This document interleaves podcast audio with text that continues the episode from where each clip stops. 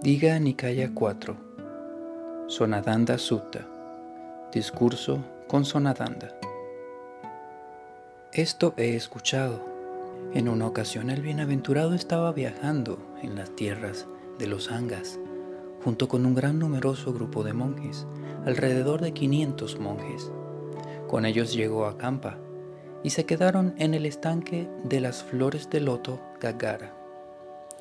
En Kampa que era un lugar populoso, rico en pastos, madera, agua y granos, vivía el brahman Sonadanda.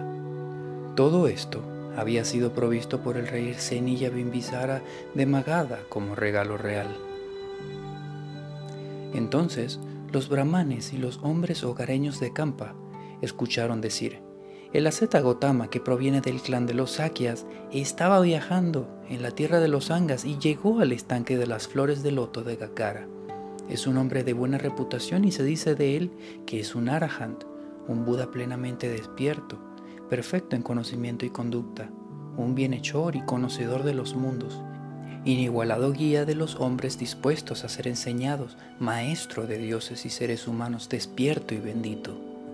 Él ha logrado un entendimiento propio del mundo con sus dioses maras y brahmas, con su población de ascetas, brahmanes, dioses y humanos, y revela todas estas cosas a quien la escucha. El Dhamma que enseña es agradable en el comienzo, agradable en la mitad y agradable al final. Enseña tanto su espíritu como la letra, exhibiéndola perfecta y plenamente y viviendo una vida santa, rigurosa y pura. Es realmente bueno el hecho de poder ver a semejante. Así que este gran número de brahmanes y hombres hogareños dejó Kampa y fue al estanque de las flores de Loto Gagara. Justo en ese momento, Sonadanda se acercó al piso superior de su morada para hacer su habitual siesta y vio a todos aquellos brahmanes y hombres hogareños yendo al estanque de las flores de loto Gagara, así que mandó a su camarero para que averiguara las razones de esta marcha. Y el camarero respondió, Señor, es por causa de la Zeta Gotama, de quien se ha propagado un muy buen informe y es por eso que todos ellos van a verlo. Bien, camarero, ve entonces junto a los brahmanes y hombres hogareños de Campa y diles, por favor, esperad, señores, el brahman Sonadanda quiere ir a ver a la Zeta Gotama. Y el camarero fue y entregó el mensaje. En aquel tiempo estaban en Campa cientos de brahmanes provenientes de diversas regiones atendiendo sus negocios. Cuando escucharon sobre la disposición del brahman Sonadanda de visitar a Gotama, le preguntaron si esto era cierto. Así es, señores, voy a visitar a la Zeta Gotama. Maestro, no lo haga, no es apropiado que visite la Zeta Gotama. Si el venerable Sonadanda va a visitar a la Zeta Gotama, su reputación se verá reducida y la de la Zeta Gotama aumentará. Por eso no es apropiado. Más bien el Zeta Gotama debería visitarlo usted.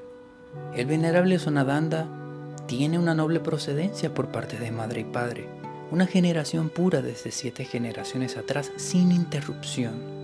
Teniendo este irreprochable nacimiento, no debería ir a ver a la Zeta Gotama. Él debería venir a verlo usted. El venerable Sonadanda es poseedor de grandes bienes y recursos, un erudito, versado en los mantras, maestro en los tres Vedas, hábil expositor de reglas y rituales, un sabio en fonología y etimología, versado en la tradición oral, un expositor competente en la filosofía natural y en las marcas del gran hombre Usted es apuesto, de buena apariencia, agradable, de una hermosa constitución, pero también es virtuoso, incansable en acrecentar la virtud, buen orador, cortés, con una pura y clara pronunciación y preciso al hablar. Es el maestro de muchos maestros. Enseña los mantras a los 300 jóvenes de diferentes distritos y regiones que han venido a usted. Cada uno de ellos vienen para aprender los mantras en su presencia. Es usted un anciano crecido en años, venerable, de una juventud pasada en tiempos lejanos, mientras que la Zeta Gotama es todavía joven y recientemente salió hacia la vida errabunda. Ha sido estimado, honrado, reverenciado y alabado por el rey Senilla Bimbisara y el Brahman Pokarasati. Vive usted en Campa, una propiedad cedida por el rey Senilla Bimbisara de Magadha. Un lugar populoso, rico en pastos, madera, agua y granos, Por todas estas razones, no es apropiado que Sonadanda vaya a visitar a la Zeta Gotama, sino que más bien el Zeta Gotama debe ser quien venga a visitarlo a usted. Cuando acabaron de hablar, Sonadanda le respondió, entonces escuchad por qué es apropiado para nosotros visitar a la Zeta Gotama y por qué no es apropiado que sea él quien nos visite a nosotros. El venerable Gotama tiene una noble procedencia, tanto por parte de su madre como del padre, una generación pura de siete generaciones atrás sin interrupción. Él abandonó su hogar dejando un gran número de parientes, dejó gran cantidad de oro y riquezas para salir afuera. Dejó tanto lo que estaba escondido como lo que estaba expuesto. El asceta Gotama, mientras aún estaba en su plena juventud, renunció a la vida hogareña para vivir el estilo de vida sin hogar. Habiendo dejado a sus apenados y entristecidos parientes con el llanto en sus ojos, habiendo cortado su cabellera y su barba y puesto el hábito amarillo, salió para vivir el estilo de vida sin hogar. Es también apuesto, de buena apariencia, es también virtuoso, buen orador, cortés, con una pura y clara pronunciación y preciso al hablar, un maestro de maestros. Ha abandonado los deseos de los sentidos y ha disipado la vanidad. Enseña la acción y los resultados de la acción y honra la intachable forma de vida de los brahmanes. Es una zeta errante proveniente de una familia aristocrática, de grandes riquezas y muchos bienes. Hay gente de otros reinos y de otras tierras que viene a consultar con él. Miles de devas han tomado refugio en él. Además se ha propagado un buen informe de él. Es un arahant, un Buda plenamente iluminado, perfecto en conocimiento y conducta, bendito y conocedor de los mundos, inigualado guía de hombres dispuestos a ser enseñados, el maestro despierto de los dioses y los seres humanos. Tiene las 32 marcas de los grandes hombres y siempre hace sentir a todos bienvenidos, ya que es amable en su forma de hablar, cortés, brillante, claro y dispuesto a hablar. Está atendido por las cuatro asambleas, reverenciado, honrado, estimado y alabado por ellas. Numerosos devas y seres humanos le son devotos, y cuando está en alguna ciudad o algún pueblo, este lugar nunca es molestado por seres no humanos. A él le sigue una multitud de discípulos, es el maestro de muchos, ha sido consultado por líderes de varios credos. Su reputación no se originó como la de muchos otros ascetas y brahmanes. La fama del asceta Gotama está basada en sus propios logros de una conducta y sabiduría insuperables. Hasta el rey Zenilla Bimbisara ha tomado refugio en él, junto con su hijo, su mujer, sus seguidores y sus ministros también es reverenciado, honrado, estimado y alabado por el rey Pasenadi y por el brahman Pukarasati. El asceta Gotama ha llegado a Kampa y está en el estanque de las flores del loto Gagara. Y siempre que un asceta o brahman llega a nuestro territorio, lo hacemos sentir bienvenido. Así que no sería apropiado que él viniera junto a nosotros, sino que nosotros deberíamos ir junto a él. Se podría seguir alabando de esta manera a la Zeta Gotama, pero toda esta alabanza sería insuficiente, porque Él está más allá de todas las alabanzas. Al escuchar esto, los brahmanes dijeron, Señor, siendo así de grandes tus alabanzas a la Zeta Gotama, sería provechoso para cualquier miembro creyente de buena familia ir a visitarlo, incluso si reside a cientos de kilómetros. De modo que, Señor, todos nosotros vamos a ir ahora a visitar a la Zeta Gotama. Acto seguido, Sonadanda, con un numeroso grupo de brahmanes, fueron al estanque de las flores de loto, Gakara. Sin embargo, mientras estaba atravesando el matorral del bosque, Sonadanda tuvo esta inquietud. Si yo pregunto algo a la Zeta Gotama, él podría responderme, Brahman, esa pregunta no es adecuada, no es una pregunta bien planteada por lo cual este grupo de brahmanes podría desestimarme diciendo, Sonadanda es un tonto, es un inexperto que no sabe plantear correctamente una pregunta. Y si mi reputación se ve afectada, pasará lo mismo con mis ingresos. Igualmente si el asceta Gotama me pregunta a mí y mi respuesta no lo satisface, podría decir, esta respuesta no es la correcta. Y entonces este grupo de brahmanes podría desestimarme diciendo, Sonadanda es un tonto, es un inexperto que no sabe dar una respuesta correcta. Y si mi reputación se ve afectada, pasará lo mismo con mis ingresos. Pero también si me vuelvo atrás, después de haber llegado tan lejos en ir a visitarlo, mi reputación se verá afectada, al igual que mis ingresos, ya que mis ingresos dependen de la reputación que me gano. Aún así, el brahman Sonadanda se acercó al Buda y al intercambiar con él los saludos de cortesía se sentó a un lado. Algunos de los brahmanes y hombres hogareños de Campa rindieron homenaje al Buda y se sentaron a un lado también. Algunos intercambiaron con él cordiales saludos y se sentaron a un lado. Algunos lo saludaron con las palmas de las manos juntadas. Algunos anunciaban sus nombres y sus respectivos clanes, y otros simplemente se sentaron a un lado en silencio. Cuando Sonadanda tomaba su asiento, muchos inquietantes pensamientos pasaban por su mente. Ojalá el bienaventurado pregunte algo que tenga relación con el campo propio de mis conocimientos de los tres Vedas. Entonces yo podría darle una respuesta satisfactoria. En esta ocasión, el Buda pudo percibir la preocupación de Sonadanda y pensó lo siguiente. Este Brahman Sonadanda está afligido en su corazón. ¿Qué tal si le hago una pregunta en relación con el campo propio de sus conocimientos de los tres Vedas? Acto seguido preguntó a Sonadanda lo siguiente. Sonadanda, ¿a través de cuántas cualidades se puede reconocer a un Brahman como tal? De manera que cuando afirme ser un brahman pueda saberse que habla la verdad. Entonces Sonadanda pensó, ocurrió lo que quería. El Buda me preguntó algo que tiene que ver con el campo propio de mi conocimiento de los tres Vedas. Ahora podré darle una respuesta satisfactoria. Entonces, enderezando su cuerpo y mirando alrededor del grupo que estaba ahí reunido, dijo, Maestro Gotama, un brahman debe reunir cinco cualidades a través de las cuales se puede afirmar ser un brahman. ¿Cuáles son estas cinco? En primer lugar, venerable señor, el brahman debe contar con un buen nacimiento por ambas partes, por el lado de la madre y del padre. Un nacimiento puro, demostrado siete generaciones atrás, sin mancha ni reproches. En segundo lugar, debe ser un erudito versado en mantras y dominar los tres Vedas, con sus índices, rituales, fonologías, exégesis y leyendas. Los debe conocer en sus frases y en su gramática, y debe estar versado en cosmología y en el reconocimiento de los signos del gran hombre.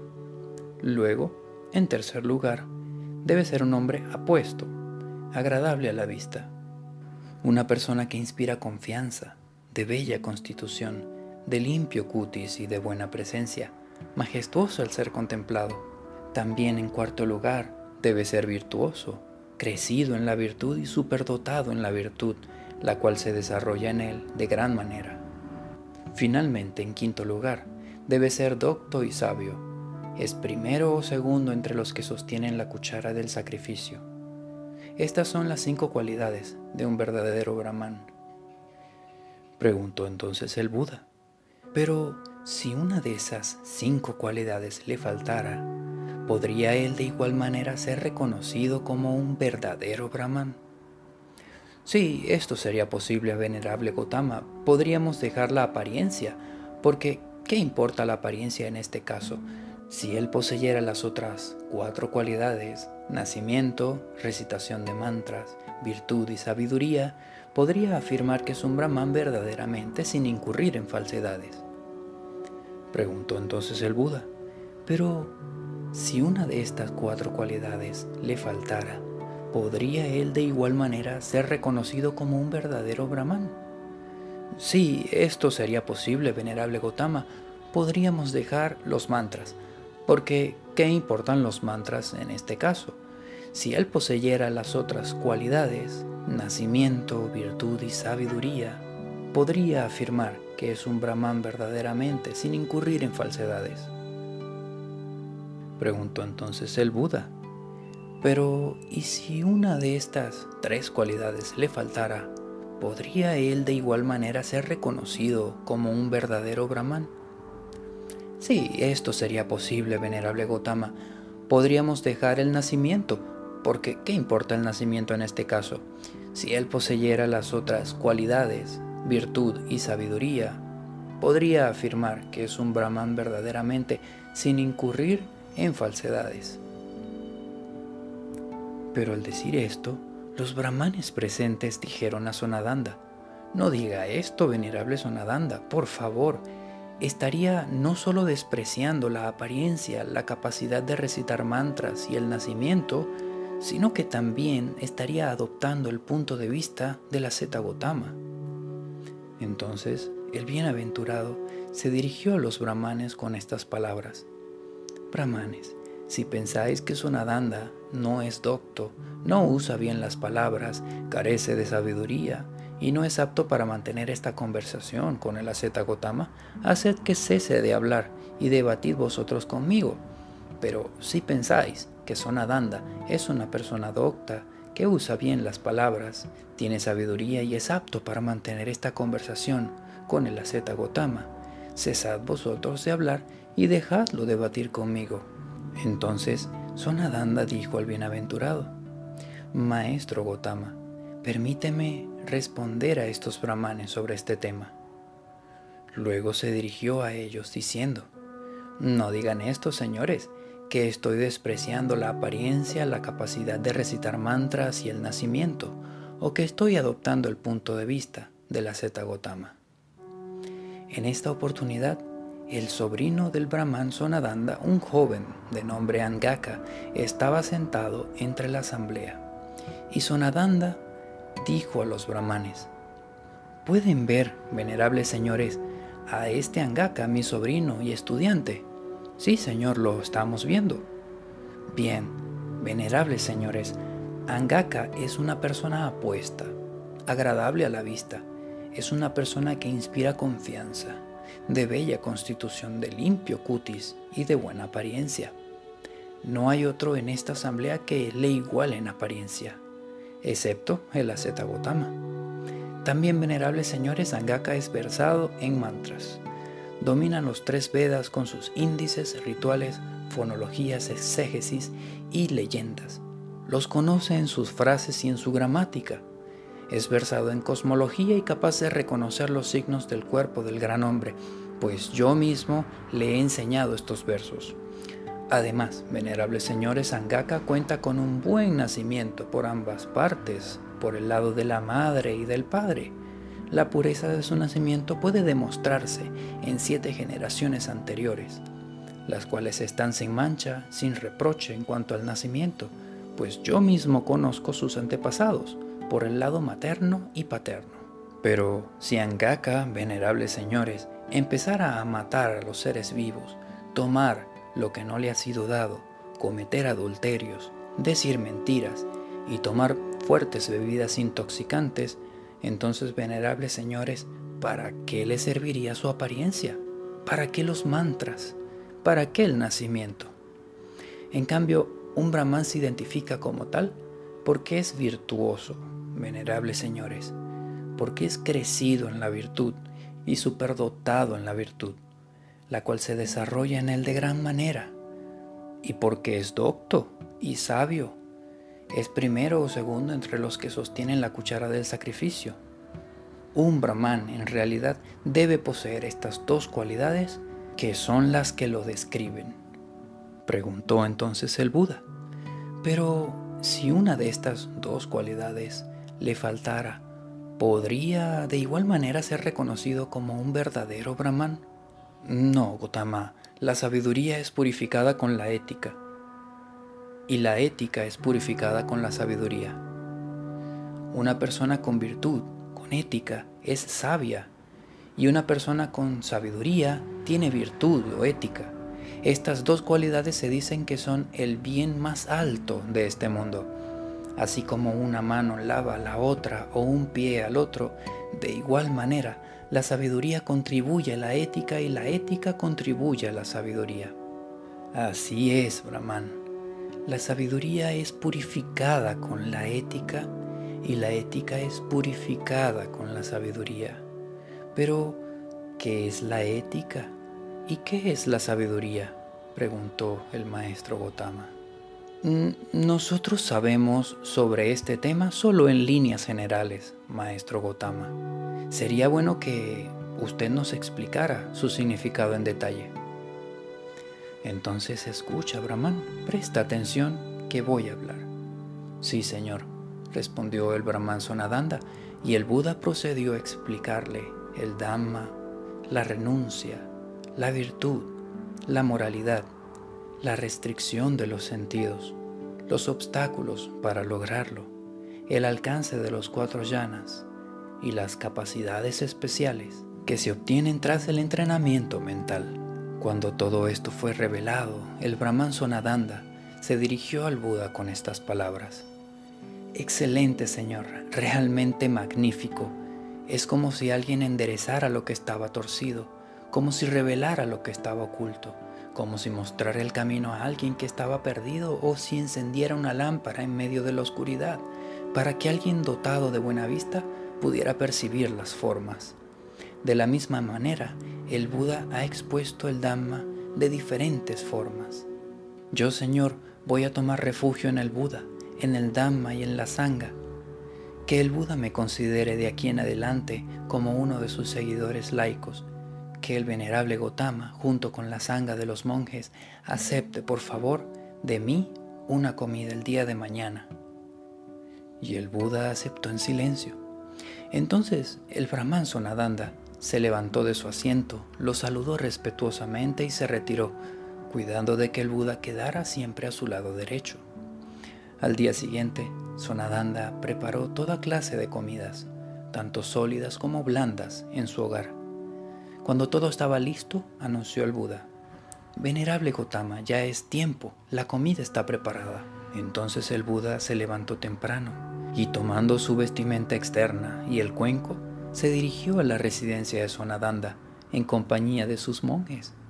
Estando allí, tomó el asiento que estaba preparado para él, mientras que Sonadanda con sus propias manos servía toda clase de comida fina hasta que todos quedaron satisfechos. Cuando el bienaventurado terminó de comer y apartó su mano del cuenco, Sonadanda tomó un asiento más bajo y se sentó al lado. Acto seguido se dirigió al Buda con estas palabras. Venerable Gotama, si en una asamblea yo me levantara de mi asiento y me inclinara frente al venerable Gotama, la asamblea podría desestimarme si alguien es desestimado por la asamblea, reduce su reputación y sus ingresos. Mis ingresos dependen de la reputación que me gano. Por eso, mientras esté sentado en medio de la asamblea y extienda mis manos juntando las palmas, acepte el venerable Gotama este gesto de mi parte como si me hubiese levantado de mi asiento. Y si saco de mi cabeza el turbante, acepte el venerable Gotama este gesto como si me inclinara a sus pies. Y si estoy en el carro sentado, cuando levante mi vara, acepte el venerable Gotama este gesto de mi parte como si bajara del carro para saludarlo, inclinándome delante de él con mi cabeza a sus pies. Entonces el Buda instruyó a Sonadanda, lo fortaleció, avivó su llama y lo inspiró mediante un discurso del Dhamma, después de lo cual se levantó de su asiento y partió.